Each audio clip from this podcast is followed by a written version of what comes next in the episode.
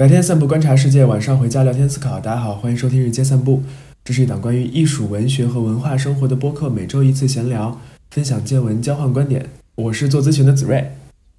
我是搞文学的梁福先，我是艺术工作者 Jackie，欢迎参与讨。论一下，我嘴有点瓢了，不好意思。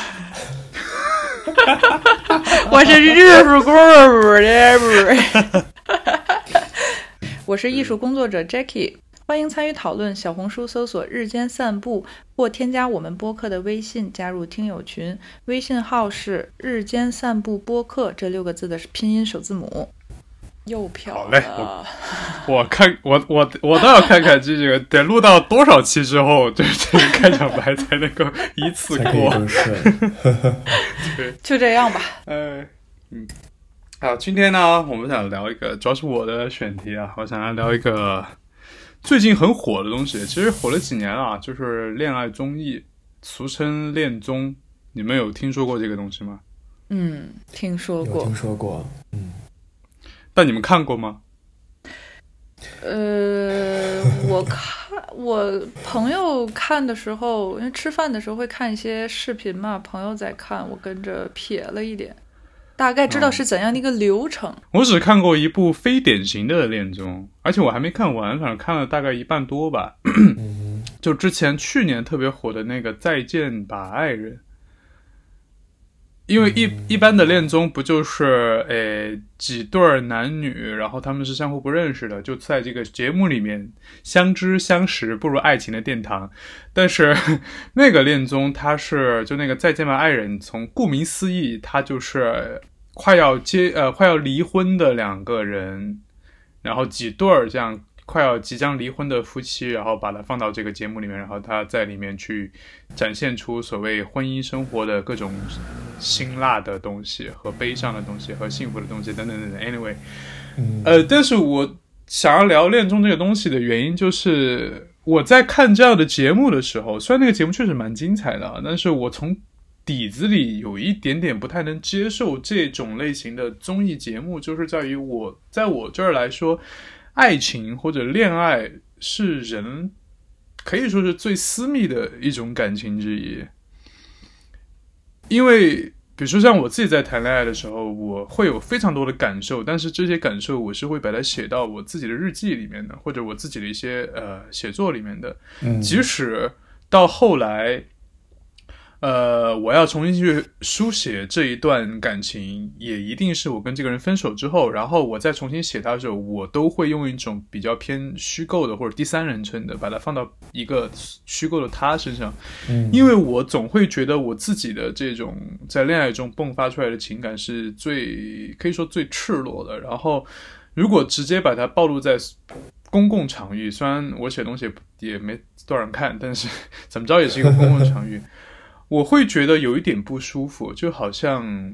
我衣衫不整，或者刚洗完澡出来，然后发现我的浴室一出来就是 广场的那种感觉，我会有点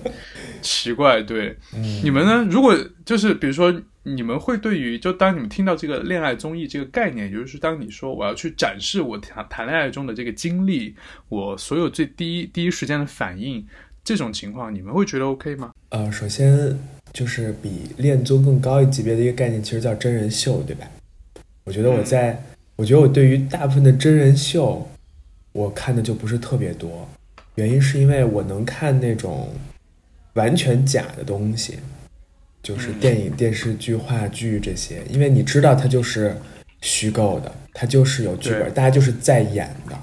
我也能看那种完全真的东西，什么纪录片啊，但是纪录片你很难讲它完全真了。但或者就是你你你现实生活中看到的真人真事儿、新闻什么的，但是我完全不太能够跟这种半真半假做到任何的共情，因为就这么说吧，就比如说我们在录这个播客的时候，你打开这个录音的这个设备，你说的话都已经是需要经过你个人的这个筛选了，对吧？审查。你那个真人秀那几十个摄像头往旁边一一只，然后又打着光，然后又一堆巨物，就是在旁边走来走去。我觉得这个东西我真的很难讲，就是它的 它的真实度，更不要说这里边的恋爱综艺，因为我觉得恋爱这个东西，它如果就是被放在真人秀这个场域当中，它又会让这个真实性得到进一步的下降，所以这是我没有看过恋综，也没有特别大兴趣看的一个原因。但我们可以去探讨。嗯嗯，Jackie 呢？我的话其实不排斥这个东西，但是我也不会去看，因为我觉得无聊。我其实会看真人综艺，对我我会看真人综艺，就是但是我看的很少很少。我唯一唯二看过的是德云逗笑社和那个。呃，就是有有有那个六个男的一块玩游戏的那个叫什么来着？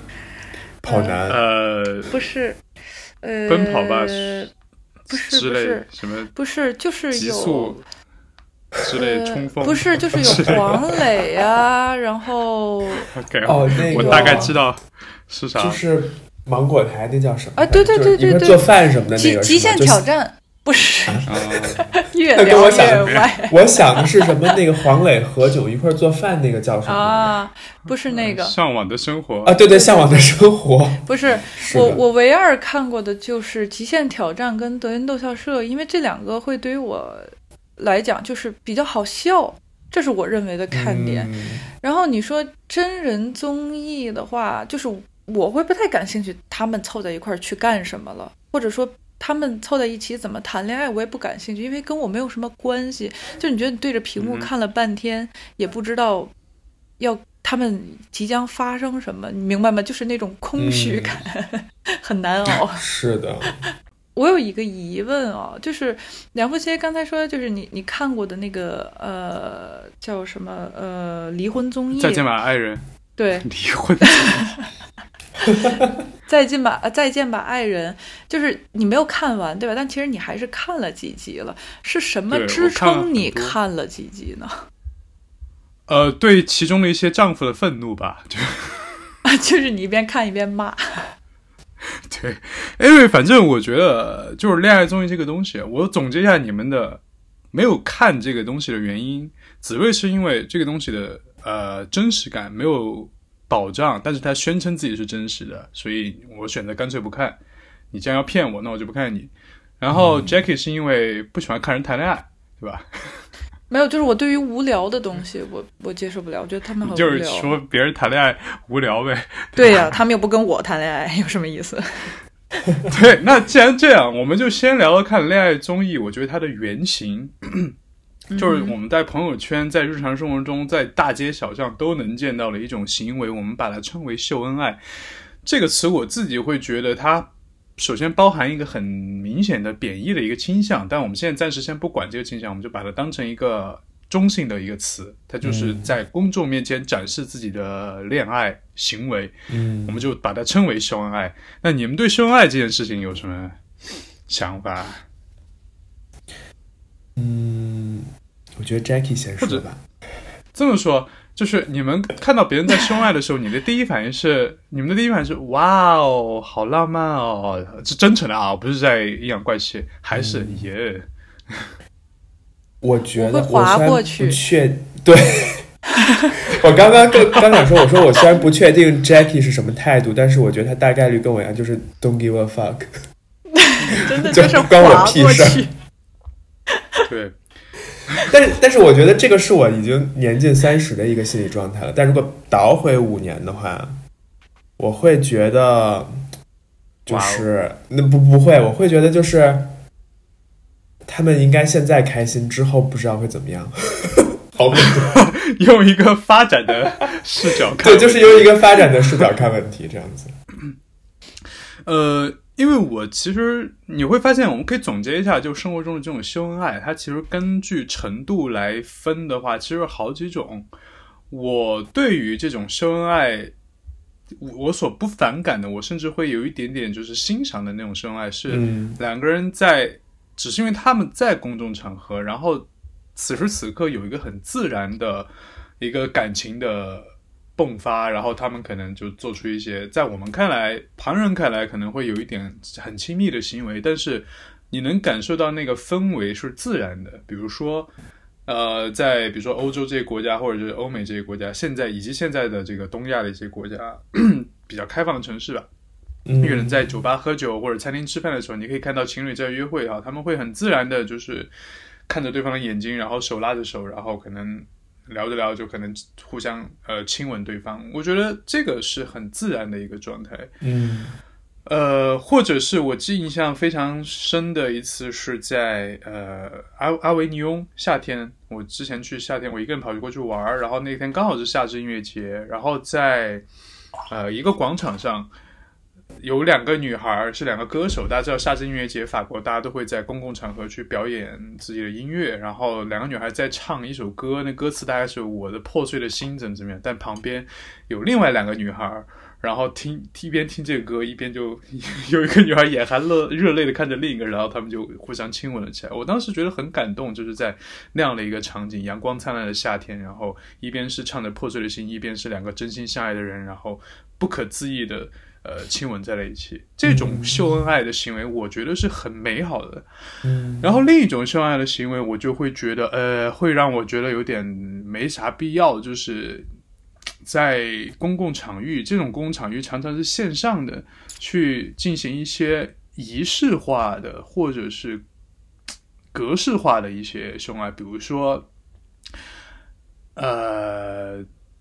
五二零的时候。朋友圈发个截图，我男朋友给我或者女朋友给我，就是发了多少钱的红包，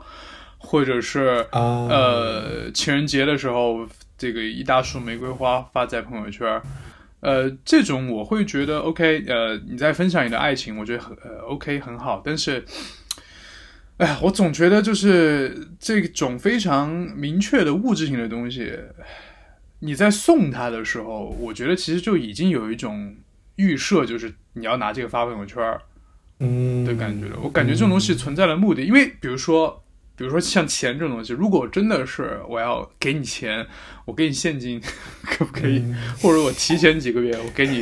三三千万之类的，没必要非要等到这一天，然后发一个特别特别就是五二零这样的数字，然后就是为了发朋友圈。嗯像这种秀恩爱，我就会觉得，哎，那我我没有反对他，我只是我自己会觉得，反正我不会这么做。但有一类秀恩爱是是不是没有人给你发？确实也没有给我发。但是说实话，我说句实话，如果我真的跟一个人谈恋爱，然后他五二零这天给我发了一个五五百二十块钱的红包，我是一个如此爱钱的人，但我真的不会收，我会就是对此人就是没什么感情会降温。Anyway，说回来，就是有一种秀恩爱是我可以说反感的秀恩爱，就是那种恋爱博主。啊，我每次刷到，对我每次刷到，你是不是听到这四个字，你都觉得有点荒谬？怎么会有这种 term？嗯我每次在一些社交网络，尤尤其是小红书刷到所谓的恋爱博主的时候，我就会真的哟，赶紧划开，不喜欢开作者。他是教人谈恋爱吗？没有啊，不是，他就是那种可能长得比较美的一对男女，或者男男或者女女，在尤其是小红书上去分享自己的恋爱日常，然后你我我那些视频，我之前我今天有做调研，所以我就忍着去看了好几个这样的视频，他们会有。机位的选择，比如说今天这个视频的主题是呃呃可爱情侣在家，呃 那什么来着？哦，大扫除，对，然后就会一个机位，就会不不停的动来动去，然后会呃有这个剪辑，然后比如说去扫卫生间，然后两个人会有一些互动，然后比如说借位，然后不小心碰到还会微微一笑，然后或者不小心碰到再亲一下这种感觉，哇，大家就就这种可能会有一万多的点赞，然后就很多人在下面哇，好浪漫，好幸福。但我看这个，我真的是有点，因为我会觉得不舒服的点是什么？是所有的这种东西，你都有个预设，就是他在做这些动作之前，他有一个把摄像机放在那儿，然后点一个开始录像的这样的一个动作。这样的一个动作一做出来之后，接下来的所有行为，我都会有一种你在演的感觉。我觉得有没有他们可能就是合约情侣啊，就是哎，我倒是确实有听说过这签什么公种就是司啊，嗯然后公司给他们写脚本，然后他们拍，然后有嗯专门的团队剪辑，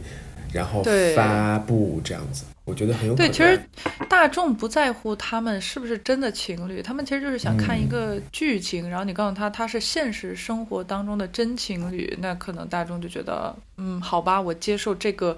这个不像设定的设定，但是归根结底，嗯。其实在看一个 show。对，那嗯、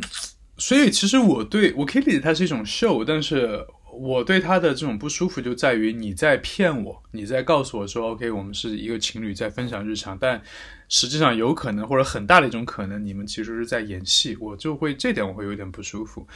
呃，反正现在说回来，我就是我想通从两个角度来聊这件事情，就一个角度是秀恩爱的人，嗯另一个角度是看他们秀恩爱的人。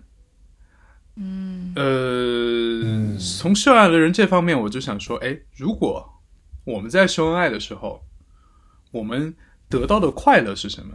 或者说我们在展示自己的爱情的时候，我们会得到什么样的快乐？嗯，你们会得到什么样的快乐？先发问，因为我自己不知道这个答案，就先发，先问你们。我自己先来回答吧。我设想啊，可能秀恩爱得到快乐，可能跟我今天呃炫富的快乐是不是有类似的点？我有钱，你们没钱。嗯我在坐私人飞机，你们在挤地铁。我穿，我提着爱马仕，你们提帆布包，嗯，然后我再展示一些你们没有的东西，我会觉得爽。嗯那秀恩爱是不是也是？你们在单身，我在谈恋爱，我很幸福，你们不幸福，我要展示我的幸福，是这样吗？我我刚刚其实，在想自己，就是因为我很少就是发谈恋爱。什么的，对，然后谈恋爱的经历也不是特别多，但是我觉得让我，我觉得我如果很靠近秀恩爱的行为的话，我觉得我秀的不是恩爱本身，我觉得我可能会因为我自己本身，因为在我的这一辈子就几十年当中 感受过爱情，我会快乐，因为我并不觉得是每一个人都能够有幸感受到的。嗯。没错，所以我会觉得说，因为我有时候也会有这种体验，就是嗯。当我在恋爱的过程中，比如说我经历了一个瞬间或者一个事件，我当下非常的幸福，我想跟别人分享这种幸福，嗯。但我在我不知道该跟谁分享，因为我不可能跟这个恋爱对象分享，因为就好像我自己，呃，因为在恋爱过程中我们俩是一体的，所以这种分享是没有意义的。我只能不停的去呃加强这个幸福，就跟他说啊，我真的很开心，很怎么怎么样。但是这种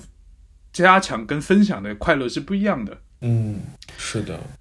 对，然后我可能就想说，哎，我可能会发给一个我很好的朋友啊，或者怎么样。然后我又会想说，哎，他会不会想要看我的这个东西？他会不会说你谈你的恋爱关我屁事儿？你别 拿这东西。或者说，如果我要发朋友圈，我又会觉得说我在干嘛？其实我，比如说今天早上我也是发了一个朋友圈，然后五分钟就删了，因为我今天早上买到了一个买了一双我非常喜欢的鞋子，然后这个鞋子它还打折，我就很开心。然后买了之后，我就这种快乐，就是我真的很想分享。然后我发了朋友圈，发了朋友圈，立刻我就把它删了，因为我会觉得会有炫富的嫌疑。虽然我已经把那个价格给擦掉了，嗯，对我就会有这种自我审查、自我拉扯在这个里面。就是我一方面又想去分享这件事情，一方面我又会觉得，哎，会不会在公共领域这个东西是不合适的？我会有这种想法，就是。呃，公私分明，要不要公器私用？要不要去在公共领域说去做这件事情？我觉得其实我你刚刚说这点非常好，哎，就是我觉得解释了大部分普通人在性爱的这个出发点，就是他没有一个特别合适的一个分享对象，所以他只能把这个东西分享在公共场域。广撒网。对，就你不能分享给父母，朋友也不太好分享，对吧？那这个事儿只能嗯就是公共场合，就是展示一下。我刚才设想了一下，如果我去秀恩爱这个行为，比如说我跟一个人在一起，我非常非常喜欢他，然后呃，可能是我们的纪念日啊，或者他送我的礼物啊，或者我们之间一些很很妙的、很好笑的一些点发到这个所谓的公寓或者半公寓里，那我可能是出于一种嗯自豪的心心态，嗯自豪快乐。其实我就想。就是跟大家说，哇，好棒哦！你看我喜欢的这个人，我觉得他很棒，我觉得我们两个在一起都好棒。然后你们快来看一看，是不是很棒？就是会会有这种感觉。然后如果大家觉得呃我在秀恩爱的话，其实他们也有一个选择权，就是屏蔽我。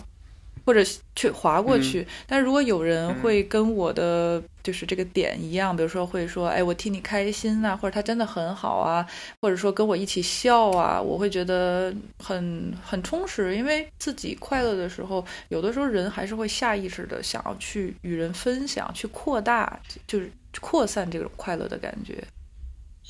对，所以我其实，在想这件事情的症结是不是在于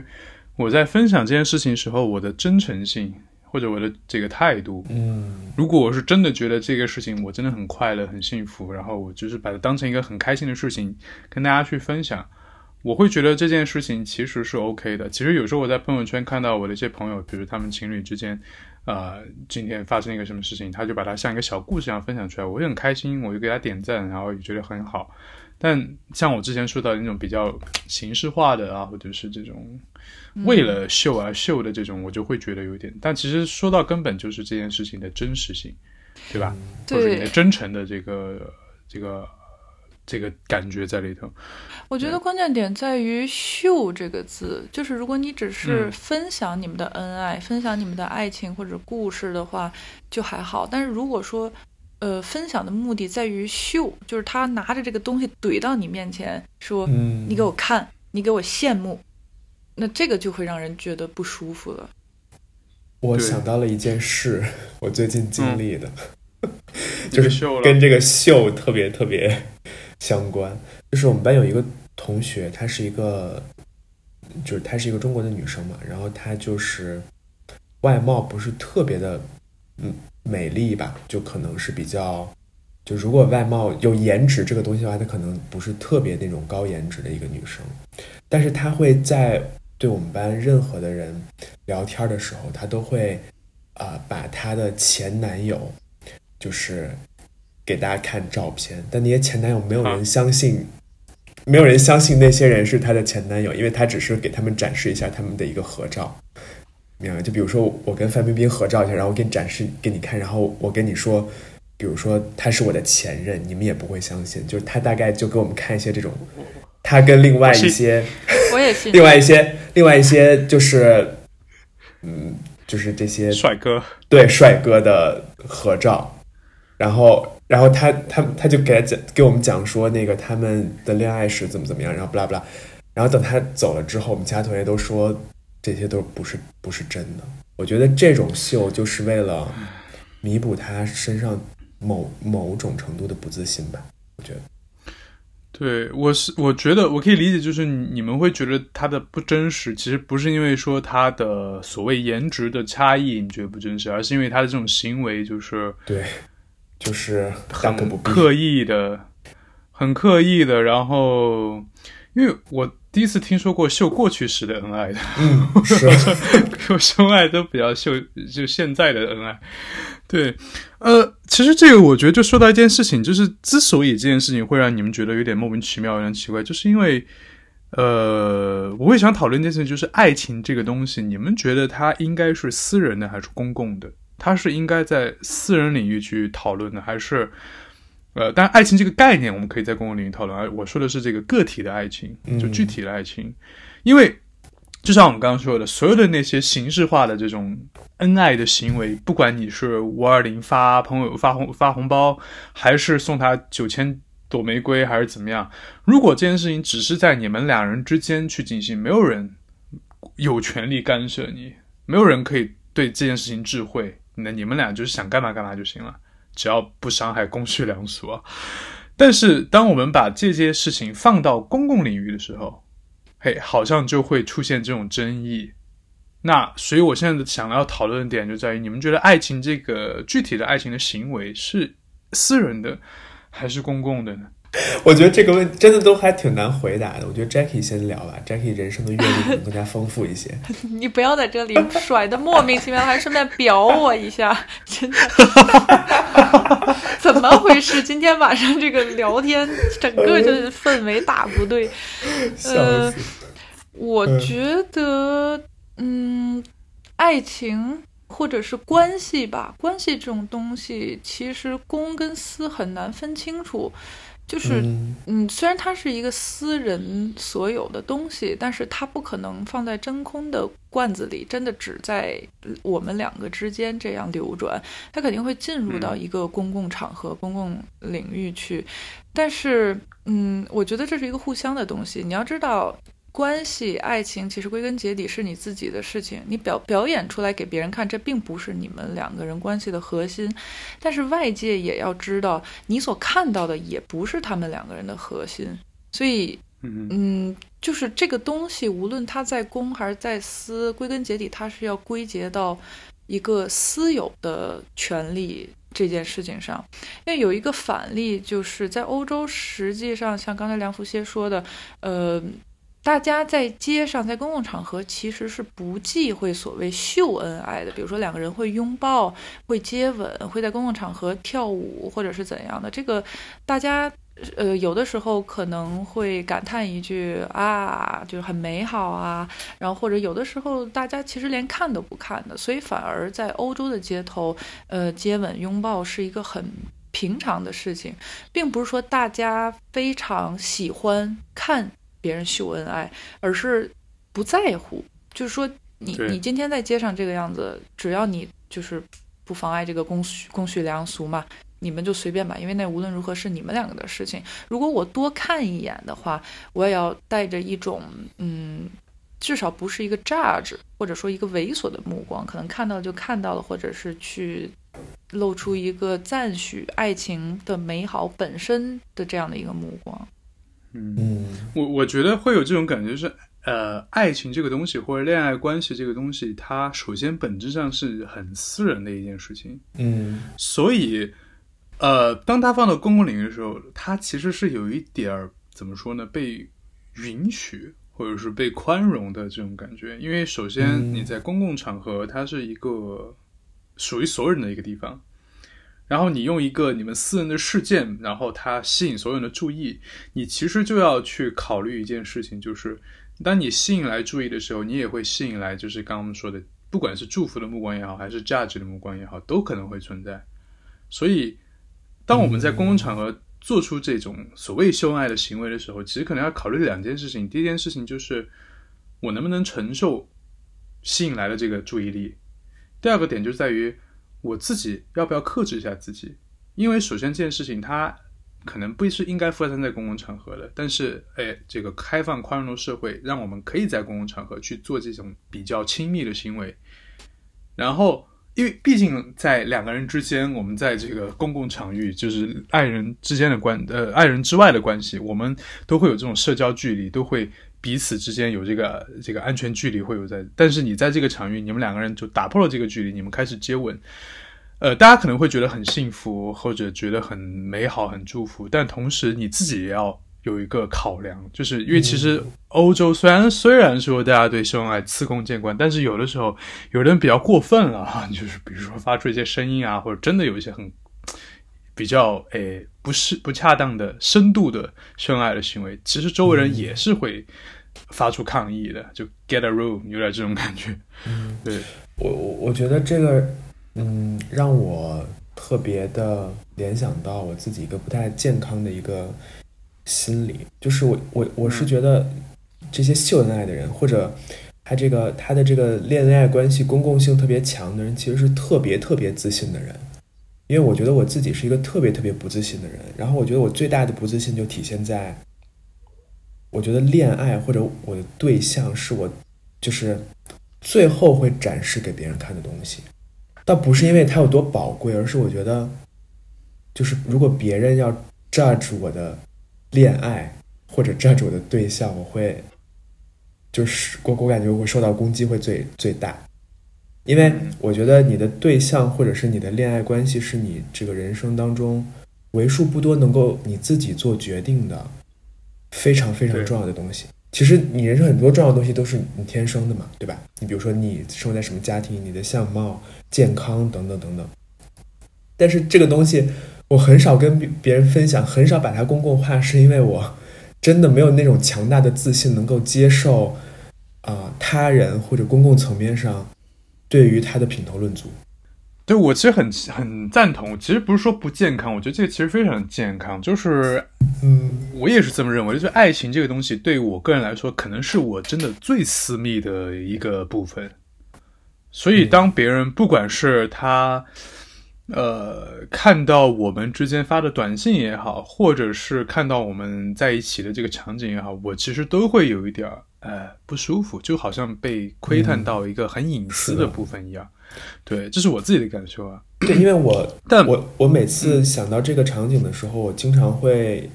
就脑子里经常会回想到，比如说我爷爷奶奶那一辈儿，你听他们的人聊天儿，他们比如说聊那些什么东家长西家短，他经常会，尤其是聊女性啊，我觉得聊男性还好，聊女性经常一笔带过，比如说概括这个这个女性的这个这辈子或者半辈子，大概就是说，她嫁给了一谁谁谁，然后这谁谁谁是干嘛的，就结束了。你就会发现，你的这些恋爱也好，或者你的爱情也好，或者你的这个亲密关系也好，最终它会被这些就是 中老年人，或者说被他们价值化。然后我觉得这种价值化是我非常不接受的，所以我宁愿把它保持的更私人。对，其实就是把你最私人的东西，把它，呃，有的人是秀出来，有的人是被迫的去嗯公开化了，然后被所有人去这样。就是我刚刚说的，你如果选择把这样的一件事情放到公共场合，你就需要去考量，那我是不是能够承受这种公开化带来的这个问题？我跟你们两个在这方面完全是不一样的态度，就是。我虽然不喜欢旁观别人恋爱，也不会去秀恩爱，但是我觉得，呃，因为我们谈论的是就是爱情或者跟爱情有关的一些呃，就是不妨碍这个公序良俗的这些行为是是放在这个公寓的这个场合嘛，对吧？就是说，对，我会觉得我走在大街上与一个人牵手、拥抱，甚至是亲一下，然后或者有一些亲密的动作，这是很正常的。我我当然会去想说别人能不能接受，这是我需要考虑的。但是我也同时会想说，它存在不能被别人接受的可能性。但我觉得这是别人的问题，这是这个社会对，这种很正常的感情表达不容忍的一个一是的一一个问题。然后就你刚才说，嗯，就比如说老一辈去把这个呃婚姻爱情的关系去价值化，让我想到了就是刚才我们最开始聊的恋综这个东西的可能性。就是其实嗯恋综这个东西是不是在亚洲，就是东亚会比较多一些，日本啊、韩国呀、中国呀之类的，我猜啊。然后嗯或者说至少。欧美也有，我前两天还看了一个非常炸裂的恋综，给我吓死了。那个恋综是 一个美国的吧，应该是，就是一群呃一组女生呃女士吧，一组女士是可能比较偏中年的一组女士，然后男嘉宾是一些呃二十十几岁、二十岁出头的这个小年轻们。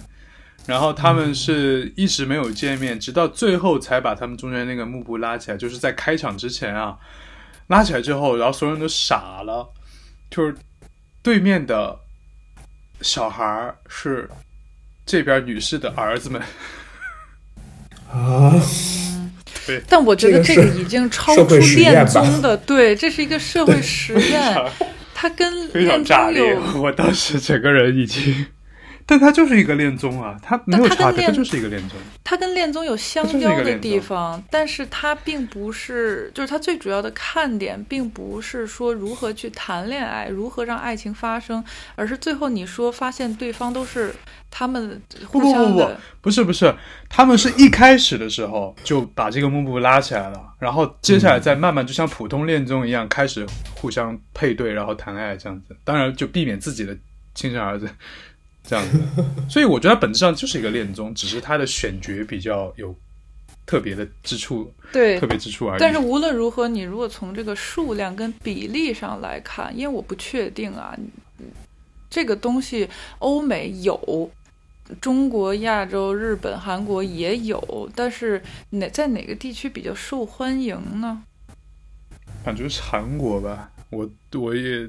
因为很多恋综就是国内的恋综的这个版权其实是买韩国的嘛，嗯哼，韩国恋综其实挺因为韩国它确实是一个高度娱乐化的这样的一个国家嘛，然后或者说我们就不不去讨论说这个国家跟地区性的差别，我觉得大家就是有一个可能性啊，我认为就是大家之所以呃会愿意去看它，其实正是因为这个东西一直在被人看。但是再被人看的这个行为本身就是很特殊的，它甚至是有点，呃，不好的。然后大家长时间的浸泡在这样的一个环境当中，比如说我们从小到大，呃，你和谁在一起了，其实是会受到身边的朋友，呃，或者有关无关的人去八卦呀，父母长辈也会去打听你说，呃，有没有谈恋爱呀？然后他是谁呀？他家里是干什么的呀？你们怎么相处啊？老一辈的人就可能会去呃推进你们两个的关系，说哎早点定下来啊等等的。其实我们在与一个人进行感情交往的时候，是会被很多嗯眼睛所注视着的。就是这种关系，它似乎某种程度上与注视和被注视的这个行为连在了一起。所以曾经嗯我们被注视，然后如今这个东西印在我们的骨子里。当有一个机会给到我们说你们也可以去注视别人的时候，其实大家就会有一个这样的一个惯性，就是也会去好奇说，那到底他是什么样的呢？我也来看一看吧。那他进入了一个不停的，我们是被注视者，我们也是注视者的这样的一个循环里面。嗯。嗯呃，确实有这个感觉，因为我我当我刚刚想要聊就是被观，呃，就是哎怎么说，就是我刚刚想要聊就是观看者在观看秀恩爱或者观看恋综这件事情中，他获得的快乐是什么的时候，我其实其中之一，当然有最真诚的对美好爱情的呃祝福和欣赏，但会不会其中也有一种窥私欲的被满足？是的，呃而且我们就是我我们有窥私欲，但是同时我们也一直在满足着别人的窥私欲。这个东西会在不舒服和我也想让别人不舒服之间在这样跳转着。我觉得啊，对，嗯，嗯，所以其实就我们来聊聊看观看这件事情吧，就观看这个动作在恋爱综艺中的这个地位，我甚至觉得它可能就是恋爱综艺的本质，就是一种观看，去看别人的恋爱或者被别人看恋爱，因为我现在会对，尤其是现在的恋综，因为恋综其实有经历过一个进化，我今天有稍微做一下 research，然后 就是国内的恋综其实有三个阶段，一开始就是那种比较朴素的，就可能我们在那种比较早期的那种 什么《非诚勿扰》啊那种恋综，可能就是单纯的配对啊，然后什么、嗯。什么亮灯这种感觉，然后就还是在一个比较公开的领域。对吧？就就像一个斗兽场一样那种感觉，就周围是观众，然后你中间在这样子，就是你这个人是知道，OK，我现在是在一个公众领域的，我是有这样的一个呃，在公共领域的这种自持的这个态度的，然后呃，可能到了中期就会有那种比较更像偶像剧的恋爱综艺，就是它会有各种剧本的出现，有的剧本甚至是非常明显的，明显让你会觉得有一点。假的这种感觉，这这一类恋综其实有很多人就是我不喜欢看，因为它感觉太假了。但是现在恋综进化到了一种新的模式，这个模式也是从韩国过来的，就是它变成了一种有一点像透明实验室的那种模式。就我不知道你们看那种比较科幻电影啊那种感觉，就是上面有一个 supervisor，有一个这种观察者、科学家。然后下面是一群没有，就是不知道科学家存在的，或者说看不到科学家的，可能一些小白鼠或者一些受受实验的人，在一个透明的房间里面，然后他们进行一些所谓的日常生活，然后被上面一些人观察着。现在的恋爱综艺很多都是这样的一个模式，就是比如说我之前说到的那个叫什么，呃，叫什么来着？是《再见吧，爱人》也是，它会有两个场景，就是有两个拍摄的这个棚，一个是野在外面他们在玩啊，或者是去野外的活动啊，另一个就是会有一个所谓观察团的角色。然后这关可能是一些明星或者一些这个心理学家，我记得当时是黄执中和谁，anyway，反正这些人在那儿，然后他们会针对呃，他其实跟我们是一样的角色，他们都在观看，只是他们地位更高，他们在上面那个科学家的房间去观察这些人的这个生活。然后，呃，还有更多的一类综艺，就是它不是外景，它是可能租了一个或者选了一个房子。然后让这群男男女女们，现在韩国有男男的这个恋综也出现了，这一点我觉得韩国社会是蛮先进的。这但他后果会怎样，我不我不知道啊。但反正这个事情做出来，我觉得他们是蛮厉害的。反正现在流行的这一类是，他们会租一个大公寓或者一栋房子，然后让这群呃选手们进入这个房子，然后进行日常生活、约会怎么怎么样。这种我会觉得更加像这种呃。活体实验的这种感觉，就是在一个空间里面，然后他们在里面生活，连卧室都是有摄像头的。我觉得这个太恐怖了。但好像综艺都是这样啊。我觉得这些明星也是挺豁得出去的，就是连卧室都有，睡觉的时候都墙角都有一个摄像头怼着床那种感觉。他们哎，反正人家赚那么多钱也该。对，反正这种感觉就是我会觉得。这种观看的入侵，这种就是一丝隐私都不留的这种观看，会让我虽然我是观看者，我不是被被观看的人，但也会让我觉得有一点吓人，有一点不舒服，甚至它会有一点像就是那个一九八四那个小说里面的场景，就是你无时无刻不被观看，不被观测，然后你做的任何的举动。你都会被别人无限的放大，然后再被这群所谓的呃观察团去进行 judge，他们是真实的 judge，他们去分析你的这个行为，你是什么样的心态，然后你们俩会为什么会这样，然后就从你的一个小动作出来。嗯，那 我会觉得，在这种结构里面，就是你观看着，你其实掌握了一种权利，这种权利是在普通的日常社会生活中你是不应该拥有的。因为在，我认为在正常的社会生活中，每个人，我们当然会看到别人，我们也会被别人看到，但是这个观看是相互的。然后我们在看观看别人的时候，我们是不可以，是不被允许去直接的去随意的 judge 别人的。但是在这样的综艺里面，我们其实获得了这样的一种我认为不太正常的权利，就是一种单方面的。有点像审讯室的那个单向镜子一样，单向玻璃一样，它是一种单方面的观看。然后这群人在里面去进行他日常生活，但他的一举一动都被外面的人观看以及大肆的讨论，而且这种讨论和 judge 是被完全允许的，因为你参加这种节目，你其实就是让渡了你的权利，你就是让自己被别人评判、被别人观看、被别人去去呃评头论足或者去分析。因为如果平时有一个人看到我的一个举动，然后上来就夸夸对我一通精神分析，我会觉得非常被冒犯。你在干嘛？就是我没有给你这个权利去分析我。但是在这样的领域里面，这种分析是合情合理的，或者这个节目目的就是为了做这种分析。我会觉得这个也到了一种有一点不正常的，就是这种娱乐化到了有点呃让我有点不舒服的这个地步。嗯嗯，我觉得。我会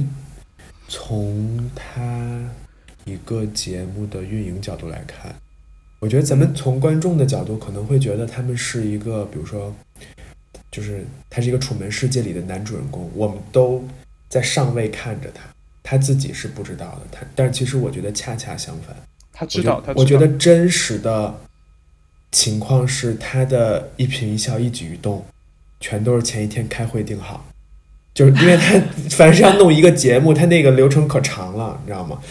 写台本，导演怎么导，天天开会，然后机位放哪儿，光怎么打，他已经是一套，就是说白了，他就是就是一个一部演的更加真实，可能不太化妆的这么一个电视剧而已。嗯，就是对我来说，所以我觉得他就都是假。还有一些比较残忍的情况，就是，呃，其实当事人只知道部分的台本，然后，呃，通过导演去，比如说激怒他们啊，或者说给他们创造一些机会啊，或者后期的剪辑，他们会把这些录影素材剪辑出一种呃故事性，然后包括每人有人设，然后呃我。记得曾经看到过一个，应该是一个新闻之类的，就是说在某一个国家的恋综里，然后最后有一个女孩受不了网暴自杀了，可能是韩国还是日本的，然后就会有人，呃，后来就有人爆出来说，其实那个女孩，比如说大家都网暴她，说她比如说比较过分啊，比较粗鲁啊，易怒啊什么的，然后最后有。呃，同样在录节目的人站出来说，他实在是受不了了，因为他们知道内幕，就是当时他之所以会去发脾气什么的，其实是导演组在故意的激怒他，在不停的挑战他的极限，让他露出那种易怒的状态，然后甚至比如说会去让他们打斗，然后去让他做出过激的行为，那这种我觉得是挺过分的。哎，我有一个问题，就是这种恋综，比如说。呃，比如说这里头有五对儿，是这五对儿都成吗？还是怎么着？它是一个什么比例啊？最后，真不一定吧？好像我不知道，好像基本上都呃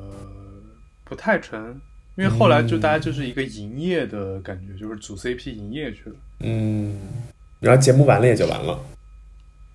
对，当然好像也有是真实的在谈恋爱的。对，好像那个。是澳门赌王什么？他们家孩子跟那个模特是不是就是恋综弄的呀？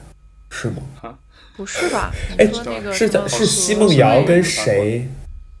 哎，奚梦瑶是是跟那什么赌王孩子结婚吗？是因为恋综吗？不是，不知道。好的，是奚梦瑶串台了。行，继续。超模啊！超模啊！OK，对。就刚刚紫睿说了一个点，我其实觉得。是我想聊的东西，就是他说到这些东西，因为他观看已经到这个地步，所以基本上都是被控制的。他有台本，有这个脚本，有各种这个控制在里面，所以它基本上其实算一个虚构的东西。那这个我就想到一个被观看的虚构爱情的一个原型，它其实早在欧洲的中世纪就出现了。我不知道你们有没有听说过，在欧洲中世纪，在法国，在西班牙。英国就是这种西欧国家，都会出现的一种东西，叫做呃阿莫古托，就是典雅爱情。我们中国翻成典雅爱情，也就是我们平时所谓的这种所谓骑士和贵妇人之间的这种爱情。大家知道，其实，在中世纪，对，就在中世纪，这种呃女性地位其实是不高的，就。他其实还是一个附属于男性，他没有这个政治权利，他没有这个社会权利，他基本就是在一个呃 l a n c h de foyer，就是这种家宅天使的这样的一个地位。但是在典雅爱情里面，你会发现一个非常戏剧化的颠倒，就是骑士他要像对自己的君主一样去效忠一位女士，而这位女士常常已经有呃婚配了。他对这位女士的效忠是，或者这种爱情，他是甚至没有肉体关系的，他可能就会在我们其实经常会看到，在各种动画片儿啊，或者我们小时候看动画片里就已经出现这种场景，就是，呃，拿着一个曼陀林或者柳卢卢特琴在那个女士的。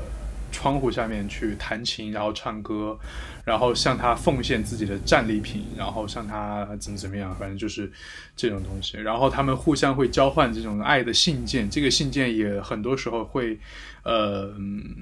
有这个 被出版。哦，还有一个很有意思的事情，就是我大概研二的时候写过一篇论文，就是讲这个真实与虚构的边界的一个课啊。我选选的一个题是，呃，十六世纪的时候，葡萄牙有一位有一个修女的爱情的信，就 Lettre d'amour 的，就是反正就是这样的一个东西。这个修女后来发现其实并不存在，因为她的这个。那几封情书写的非常的文文词优美典雅，但没有什么情感，但是就是非常的典雅。这个东西后来被发现说是其实是一个男的，一个修士还是一个什么，我忘了，就好多年了，我都忘了，好多年写的这个东西，他去假作一位修女的身份去写了这些爱情的情书，然后目的是教会。这些年轻的少女们如何去进行这种典雅爱情？去操作这种典雅爱情，怎么样去获得一位骑士，或者去跟他交换这个 这种这种信件。反正这个东西其实变成了当时欧洲的一种风尚，就所谓的阿莫古托啊，就这种典雅爱情，它变成了整个社会所推崇的一种东西。然后你会发现，这种东西其实就是很典型的被所有人观察的，被所有人观看的。你连情书都要发表，都要出版，然后呃，一个完全虚构的一种爱情，你们俩之间其实甚至没有实质性的这种爱情关系，只是一个比较。效忠的这种关系，然后其实你在窗子底下唱歌、念诗，是一个非常 典型的秀爱行为。对，模范夫妻的概念。对他甚至比模范更模范，他甚至是理想化夫妻、神圣夫妻的这种感觉。嗯，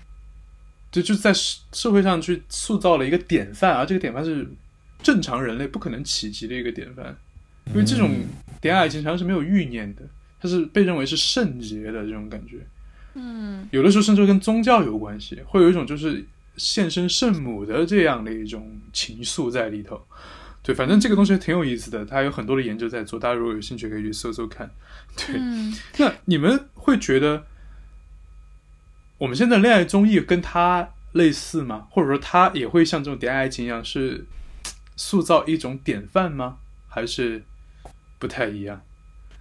我觉得不太一样。我觉得，呃，因为我觉得有另外一种情况，可它甚至也可能很早就出现了，只是出现的不那么，嗯，素，可能会稍微荤一点。就是因为，呃，就其实，在爱情当中的，就是爱情关系当中。嗯，其实会有一些被人窥探或被人旁观带来的刺激。我猜测有这种可能性。你们你们刚才在讲这个的时候，我突然想到之前看过一个美剧，但是那个不是讲爱情，它是讲性的，它是叫《性爱大师》。它讲的是美国之前有一名医生，他呃想要去研究。尤其是女性的这个生理啊、高潮啊，然后可能还会跟嗯，就是生育什么相关。其实他的初衷是好的，他想把这个东西科学化，让大家不要。呃，蒙在鼓里，避而不谈，让让这个东西一直是呃不可见光。他觉得这个东西我们可以去光明正大的去研究它，然后可能会让女性更为健康啊等等的，这是他的一个初衷。然后在他进行这个研究的时候，因为他有研究到性和这个性高潮，自然而然的他要进行一些实验。他最开始找了一对年轻男女，然后把他们放在一个房间里，让他们去呃做爱。然后他和他的助女助手呢，就会去做一些正常的记录和观察，因为这个是实验的要求啊，不是他们两个有怪癖。嗯，然后当他们得到一个实验结果的时候，这个男医生看了半天，就突然间觉得这个。实验其实是失准的，因为这两个人其实都知道他们在进行性行为的时候有人旁观，所以他们的比如说高潮的一些时间啊、反应啊、程度啊等等的，其实并不是在一个毫无干扰的情况下的一个自然结果。然后，所以最后他没办法，就是想了半天，然后就说他跟他的女助手干脆自己来吧，反正这就是一个前前情提要啊，就只是说这个我有印象，这个情节。嗯，然后我只是突然间想到，其实人在，就不光是爱情或者说是性这方面，其实在做很多事情的时候，当有人观测的时候，当你当你知道被人注视的时候，它其实会带来一种兴奋或至少是不一样的感觉。哪怕是你比如说在家里自己唱歌，可和在站在台上或者给大家表演的时候，你的状态是不一样的。有的人就会觉得。就是会更兴奋，因为大家都在看我，我要好好的表演。所以我觉得有些人他一直强塞着自己的恩爱怼到大众眼前去看，其实他是想获得被观观看、被持续观看的这种快感，去给他们的爱情就是加一些佐料进去。嗯，对这个东西我有非常强烈的体验，就是这种被观看的时候，你的感感觉是完全不一样的。就是哦，我。弹乐器，弹乐器啊哦，我弹琴，我在家弹软或者弹尤克里里，我在家自己在那坐着弹，我是完全 OK 的，就是我可以弹得很好。我觉得这个，哎，我这个转音真的很妙。但是我甚至不需要被观看，我只是说我自己想记录一下，我想录个音或者录个像什么的，我只要看到这个地方有一个手机或者它的镜头对着我，或者我只知道我按了录音键，我就一定会弹错。嗯。嗯，我就一定会就是没有之前弹的顺畅，因为它就像一个大家知道那个著名的这个薛定谔的猫，就是观测这个事件的力量是很大的。是的，就是当你知道一个东西在观测你的时候，是这样解释的吗？嗯，我我 你不管，我这种解释，你会坍缩。就我觉得就好像咱们读那个 intro，就是只要是在录音，就永远读不对。对对对对，你会没错，你会从一个杰出的朗读者，从一个杰出的这个乐手，坍缩成一个平庸的乐手。是的，对，反正呃，说回来吧，就是我想说，呃，如果我们都知道观测这个行为或者观看这个行为会影响我们的自己的行为，那当我们作为观众去看恋综的时候。我们还应该，或者我们还能够去期待这样的一个节目，或者这样的一个东西有真实性吗？我们要，如果在一个接受学的领域来讲的话，我是应该把这个东西当成一个真实的纪录片来接受，还是当成一个虚构的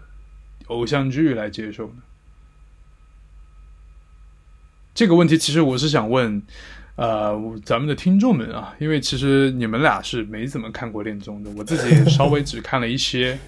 对。但我是想听听大家的这个想法，就当你在看一个恋综的时候，你是在把它当成一个纪录片来看，还是当成一个偶像剧来看？你有没有想过，就是它呈现出来的这些动作？当然，我相信你在一些呃第一反应的时候，你会有一些真实的情况出现，但是。你知道，在这种情况下，你知道有一个这个摄像头在怼着你，然后你可能会稍微克制一下。本来你可能想说脏话，但是你可能会把它克制住。这是一个最简单的一个例子。嗯，对。那如果你们接下来你们要看一部恋综，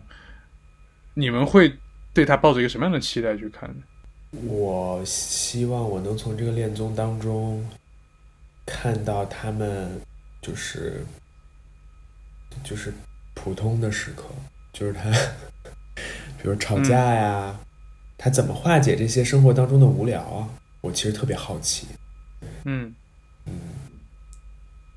因为你自己不知道怎么化解吗？因为我自己会觉得没有，就是因为我已经年近三十了嘛，然后我就会，我一直都觉得爱情这种东西是比较瞬间的，就是嗯，最后反正大家都 partner 而已嘛，然后就是。我其实很很不知道，就是一个比较完满的、甜蜜的、长久的爱情，它要怎么去经营或怎么存在？所以我其实特别想看看它是怎么存在的。我觉得你这个更适合看那个金婚纪录片采访什么的。哎，之前不是有一个？哎哎，说到这个啊。我倒是想起来有一个被观测的爱情，但是我蛮喜欢的，是一个韩国的像纪录片，他拍的是一对老夫妻，你们有印象吗？一个老爷爷老奶奶，然后就在农村里面两个人老人的生活，然后他们也是结婚了好几年，然后他们俩就是因为其实人老了他是比较钝感的，他可能对着那个镜头，他不知道那个镜头在拍他，很多镜头很多的这个镜头你是能看出来这两人。已经忘了这还有个镜头，然后他们呈现出来那种非常真实的对彼此的关心和体贴。我非常喜欢“体贴”这个词，就是他从身体出发，嗯，他关心的是你饿不饿，你冷不冷，你想吃什么，你哪里不舒服。他其实不是在关心你有没有五百二十块钱发朋友圈这种东西。嗯，然后我在看那个。纪录片的时候，我非常的被感动，乃至于到后来，我有点忘了，是因为很多年前看的，我有点忘了是哪一位先去世了。哇，我当时哭的稀里哗啦的，我觉得太难过了。那种就是你完全可以感受到他的那种，我觉得都不是痛苦，就是茫然。就是你当你跟这样的一个人，你生活在一起这么几十年，你们俩的这个主体性，你们俩的存在，其实已经几乎合二为一了。然后这个时候，这个人突然不见了。我觉得他在当下是理解不了这件事情的，就是没有办法接受这件事，就是为什么会不见啊？所以，我我非常能够理解一个现象，就是我相信你们可能有听过，就是很多这个老年夫妻，其中一方走了，然后没过几天，另外一方本来很健康，也跟着一起走了。嗯，对，因为我觉得这个很正常，就是因为你们俩已经共生这么久了，你已经变成一个共生体了，不管是肉体的还是精神的这种共生体了。然后当其中一个人走了之后，你会就是想跟随他一起去的。然后你走的时候也很安详，因为你会觉得 OK，我们要再见面了，这种感觉。反正当下我看这个片子，我会觉得非常的感动和。悲伤，这种悲伤一方面是因为我可以体会到这位留下来这位，我真的忘了是好像是老奶奶先走了吧，反正留下来这位她的那种巨大的空虚和困惑，真的不是悲伤，就是困惑，为什么？就是他想不明白怎么会走了，这种感觉我就很很难过。另一方面是我觉得我可能一辈子也不会体会到这种幸福，嗯，这种痛苦也是幸福的一个部分。我觉得我可能真的没办法去体会到这种东西。呃，但是我觉得就是因为你这个 note 里面写了爱情的当代性嘛，有 Q 到 note，然后我我会觉得，相比于你刚刚提的这种，就是这种爱情长，尤其是这种长跑几十年的这种共生性的话，我觉得当代爱情可能更多的会强调个体性。哎，我觉得我现在对会让我最困惑的一点是。就爱情到底是什么样子？因为现在的这种恋爱关系也好，包括是爱情也好，我觉得就跟原来啊，就往十年、二十年前倒，就是就两个个体，对吧？然后从恋爱，然后有一个稳定关系，然后结婚，到现在变得非常多元。你又可以，比如说有开放关系。然后可以长时间同居不结婚，然后你可能甚至有什么三口之家什么的，我没有在开玩笑啊，我是觉得欧洲真的是会有这样的例子，对吧？然后你比如说，你两个人可能没有婚姻，但是会共同养育几个孩子，等等的，就是他的这种呃呃关系也好，爱情也好，他的这个多元化反而就由于你对个体的尊重，导致我对于这种亲密关系或者这种恋爱关系或者爱情吧。我产生了一种迷惘，到底什么才是人在爱情当中应该追求的？我觉得爱这个东西啊，就我们我们一播客一直在强调语言或者这个言辞的力量。就是我们之前聊呃性或者色情这件事情，我们阿姆斯特丹那那期我应该有提过这件事情，就是福柯的说法，就是曾经可能在这个呃维多利亚时期，性这个东西。是被广泛在言辞上压抑的，但是正是在这个性被压抑的维多，就性这个东西，这个这个词，就 sex 这个词在被压抑的那个时期，这几个行为被非常大的就是怎么说推广了、扩大化了，是因为本来在你进行压抑这件事情之前，这个词我们所有人认为它是一个正常的行为。我们不会有一些病态的或者这种，呃，贪婪的追求去找这个东西。嗯，但是当你把这个东西给了它一个名字叫做 sex，然后你在言辞上去大量的去啊压抑它的时候，人是越压抑什么，你越想要什么的。然后这个性的这个行为以及一些比较病态的就对性的追求、对性快感的追求，就会变成一个比较大的一个社会问题。那我觉得爱这个东西也是这样的，可能在之前。你看，我们古诗里面很少提出现“爱”这个词，“爱”这个东西出现，它也是这种，呃，可能家国之爱或者这种比较大的一个东西，大爱。我们在以前，比如说更早的一些这个，比如《诗经》啊或者汉诗里面出现“爱”，它其实没有这个词出现的，它就是思念。比如说这个，这个，这个，这个，这个“一日不见，如隔三秋”，对吧？它其实通过这种侧面的描写去告诉。这这个东西对我来说是什么？就是一种缺少，就是你不在这，我觉得缺了一个什么东西。嗯，然后你会发现那个时候的爱情，放到现在我们回头可能有点夸张，就是就是上爷，我欲与君相知，长命无绝衰。山无棱，江水为绝，冬雷阵阵，夏雨雪，就是要爱到这种地步。就是我们如果，就是如果你要跟我分手，就是一定是这个天地都要崩塌了这种才敢与山无绝棱，天地合的那个，对对对，山无棱那个东西，对，那个是一首汉诗。但你看这个东西放到现在，我们就觉得啊，好像有点 over 啊。如果有人过来说你爱爱我爱到这个地步，可能有点吓到，就是 你干嘛？这这这种感觉。但在那个时期，同时也存在另一种爱情，就是以我为中心。就嗯还有也有一首汉诗是一位女性写的，呃，我觉得很有意思，就是“思君令人老，岁月忽已晚，弃捐勿复道，努力加餐饭。”就我想你想到我人都快不行了，我人都想老了，那我多吃点饭吧。我觉得特别可爱这首诗。嗯，对，对对，就是这个时候你会发现他是以自己为中心。我会发现，哎，确实我爱你爱到我自己茶饭不思，我的这个人都不行了，我整个人都长皱纹了，那我都我关心关心自己吧。我我多吃点饭吧，就我觉得很可爱。就是你会发现，爱这个东西，其实不管在过去还是在当今，它其实都没有一个非常固定的一个定义。什么是爱？嗯它可以是一种思念，可以是一种这个人你对我来说你缺少，可以是一种我觉得我自己去判定爱情，就是呃，哎，或我们来聊这件事情吧，就你们怎么你们有体验过吗？或者你怎么判定我是对这个人只是有好感，还是我可以说我爱上这个人了？我觉得 Jackie 先说吧，Jackie 应该就是 又来，今天晚上真的是什么情况？你别给我双唇啊。因为这个问题真的很难回答，对吧？子睿今晚好表啊，绿茶一个绿茶，真的。嗯我先说就我先说，嗯，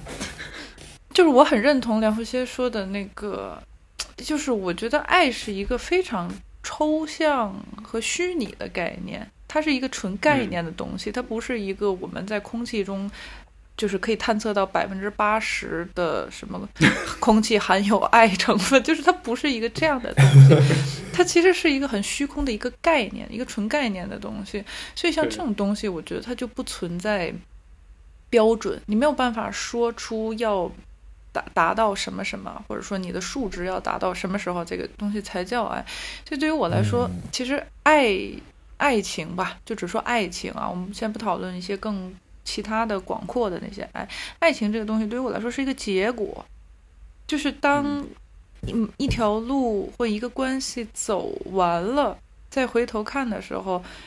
你会知道那个是爱情，或者说当爱情出现了的时候，你会知道啊，它是爱情，但它并不是说可以去真实追求、去可以去捕捉到的一个东西。你可以去追寻它，你可以去寻找它，你可以去等待它，但是你没有办法去嗯抓它。所以我觉得嗯爱这个概念其实是后置的。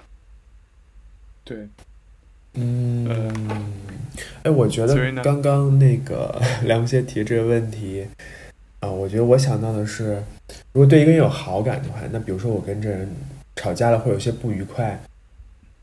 因为我这个人还是比较断舍离的嘛，我会觉得说那就分开好了。但是如果我爱一个人的话，我会我不会有这个想法，我会觉得那就先解决问题，然后但是我觉得我跟这个人可能就不会分开这样子。你是一种执着，对，我觉得是一种舍不，得，对，是一种舍不得。对，是，我就这个发展到后期，我觉得就是那种，嗯，就是如果你走了，我会非常的空虚的那种感觉。是的，对，但我自己有一个很非常生理的一个判断，的，当我跟一个人拥抱的时候，有的人就算我跟他谈恋爱了，其实我没有那么的爱他，我可能就是有好感，然后那个时候就顺便的就是谈个恋爱啊 这种，对我会比较平静。对，但有的人我在跟他恋爱的时候，当我们有肢体接触，尤尤其是拥抱这个动作的时候，我的尾椎骨那个地方会有一种痒痒的感觉。我一 这么具直觉得，体，这也太我一直觉得，我一直觉得人他有一个残留的尾巴的幻肢在那个地方，嗯就是你在跟你喜欢的人拥抱的时候，你会像一个小狗一样，那个尾巴开始摇起来了。我就那个地方，我就会有点痒痒的那种感觉。就是我基本上在用，就是第一个判断，然后但是后来会有一些别的考量啊。但如果出现这种感觉，我会知道，OK，我对这个人可能是真的比较有这个可能比较深的一个感情，就这样子。对嗯嗯，反正我确实发现，就是如果你要说爱情的当代性啊，啊，这其实我自己写的题，就爱情的当代性，一个很大的特点，我觉得就是它更加符合这个社会的现实了，就是当代这个社会的现实了。嗯，因为你会觉得，不管是以前的这个文艺作品，还是你可能看到了一些野史，你会觉得当时那些人他们的爱情是非常绝对的，它占据了整个人存在的一个很大的部分。你会发现殉情这件事情在以前是很常见的，或者不是说很常见吧，就是它不是一个就是几千年一遇的事情。嗯你会发现情侣之间的这种就是放弃一切只为了追求爱情的这种感觉，好像是很合理的。但好像现在大家会更加偏向于现实的一些考量，就爱情好像它让位了，或者说爱情它变得更 soup 了，怎么说更 flexible，软就是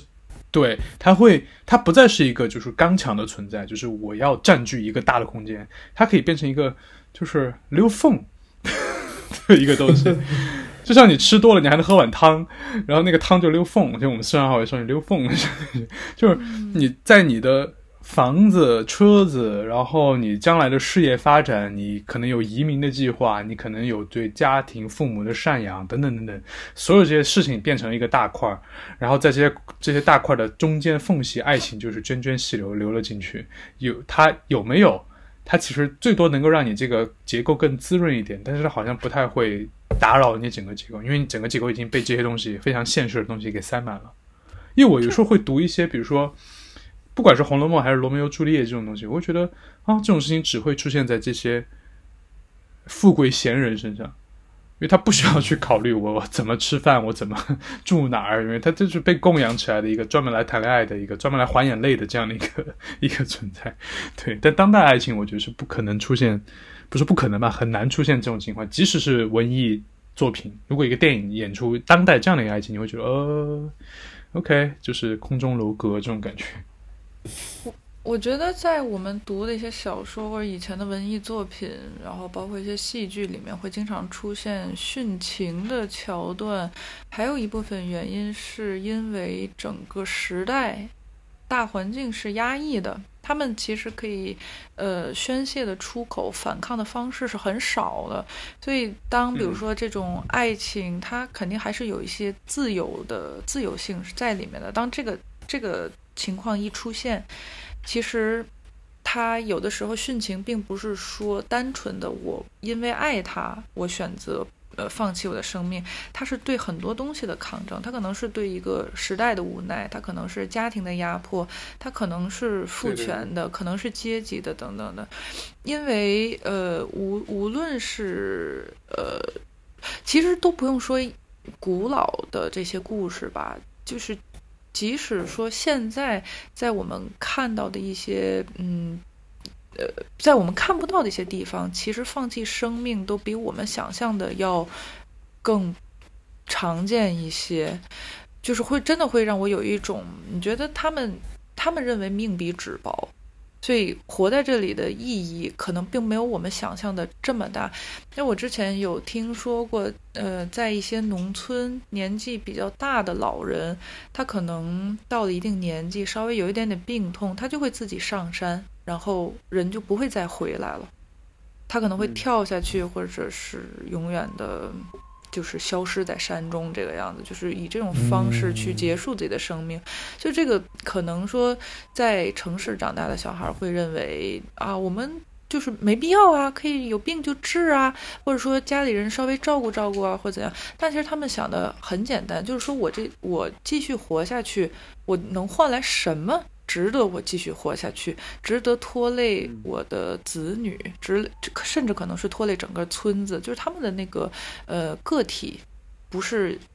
价值生命的，对它不是一个最小单位，它可能会以一个群体的角度去，就像蚂蚁一样。然后这种情况下就会更容易放弃生命。但是，呃，当代其实我们的生活会有更多的保障，我们在很多地方是可以获得发声的权利、反抗的可能性的。所以说，嗯，爱情它可能就失去了这种某种程度上失去了这种武器的意义。嗯嗯，对对对，这个点非常好。对，接下来我其实想 Q 一下，因为我们今天在群里有问呃各位公爵们如何去看这个秀恩爱啊或者综艺啊这方面的，这有有几个答案，我觉得还挺有意思的，因为有人会说是一种观察人类的快乐，然后有的人会说喜欢嗑暧昧 CP。然后这个嗑 CP 这个东西，我觉得倒是蛮当代的。对，磕 CP，呃，也不能说当代吧。我觉得其实以前大家看《牡丹亭》这种东西，也是在磕 CP，你不觉得吗？嗯，就看这个才子佳人，这个生者可以死，死者可以生，就爱到死去活来这种感觉，我觉得也是在磕 CP。对，我觉得磕 CP 这些东西就是真的纯纯在为人类美好的爱情流眼泪 这种这种快乐。对，但是啊，我觉得这个有的人喜欢看暧昧，就是只选暧昧。如果他们现实当中真在一起了，就会觉得啊，好恶心哦。啊，对对对，但是我不，我觉得，我觉得，我觉得不管是暧昧还是他们有人喜欢开磕真实的爱情，其实都有个前提，就是我们一开始聊的这个东西，就是这个感情的真实性。因为，我之所以会觉得这个感感情它美好，是因为我觉得这东西它真真善美嘛。嗯，就是你们俩是发自内心的爱着彼此，或者不是爱吧，就是被彼此吸引。但当我知道这个东西，我不知道大家啊。如果当我知道这个东西，你是演给我看的，反正我自己是不会再有这种。就是如果比如说有人跑过来告诉我说，就是就是大揭秘，其实这个杜丽娘是一个新这个绿茶，然后她怎么怎么样，然后或者这个刘梦梅是一个 浪荡子，对她只是去她去每个她每个这个小姐家里面都都都都都进他们的梦里，然后我就。我就会觉得啊，就可能我就不太想看了这种感觉。对，所以我觉得磕 CP 这个东西，它其实就是，因为你其实发现磕 CP，它磕的常常是虚构的 CP。嗯，小说、电影、动漫，或者就算，哦，对，磕 CP 这个我们真的可以聊一期。哎，对，我觉得也是。对，因为有一个很好玩的现象，就是很多人磕 CP 是磕真实人类的 CP，而这两个人他们根本没有在恋爱关系，就是我们在幻想他们谈恋爱。对，比如说我知道有这样的跟伏地魔啊，不不不，这个太荒谬。我说的是真实，不是不是，就有一些人，比如说，因为我后来才发现，有一群人是在磕一些球员的 CP，而这两个球员他就是纯粹的顺直男。然后他们就真实就只是在一起踢球赚钱而已，但是我会在一些刷到一个帖子，就磕这两个人的 CP，就幻想他们俩在谈恋爱，然后从中得到巨大的满足。但这个东西其实就是一个所谓的虚构、自虚构或者他虚构，anyway，反正这些东西。所以为什么我们磕 CP 一定要建立在一个这个 fictionality，建立在这种虚构、虚构性上？我觉得其实就是因为它不会被现实所击垮。对，就现实它。他不能给我这个满足，因为现实的爱情是不可能这么美好的。嗯，是的，我只能是这种虚构的爱情才可以如此美好，所以我会去磕这种虚构、建立在虚构性基础上的 CP。但是，如果你拿着一个虚构的东西，你跑过来跟我说这是真的，我觉得你在唬我，你在你在当我是傻子，我就会很反感这种东西。嗯，就一旦啊，如果你这个拍的非常好，就是你完全露不出一点这种虚构的这个马脚出来的话，我可以接受，我可以买单。比如说那个呃，再见吧爱人前两集为什么可以继续看？其实除了说呃，我说有一些中年男性，我会一直想骂他，但其实有一些是真实的反应，就是比如说一些女性的困境，或者是他们刚见面的时候，我记得是谁来着？我突然忘了那个女孩叫什么名字。反正就是一个歌手，在看到他的那个前夫就滑着滑板，假装自己还很酷、很少年，在过来的时候，他脸上那种有一点无奈、有一点眷恋，但还有很尴尬的那个表情，我觉得很真实。所以，我像这种剧，我就会继续往下看。对，对，所以我觉得反，我们就扣题吧。最后，就是我觉得恋爱综艺它它当然有自己的受众。它之所以不是我的受众，原因就是因为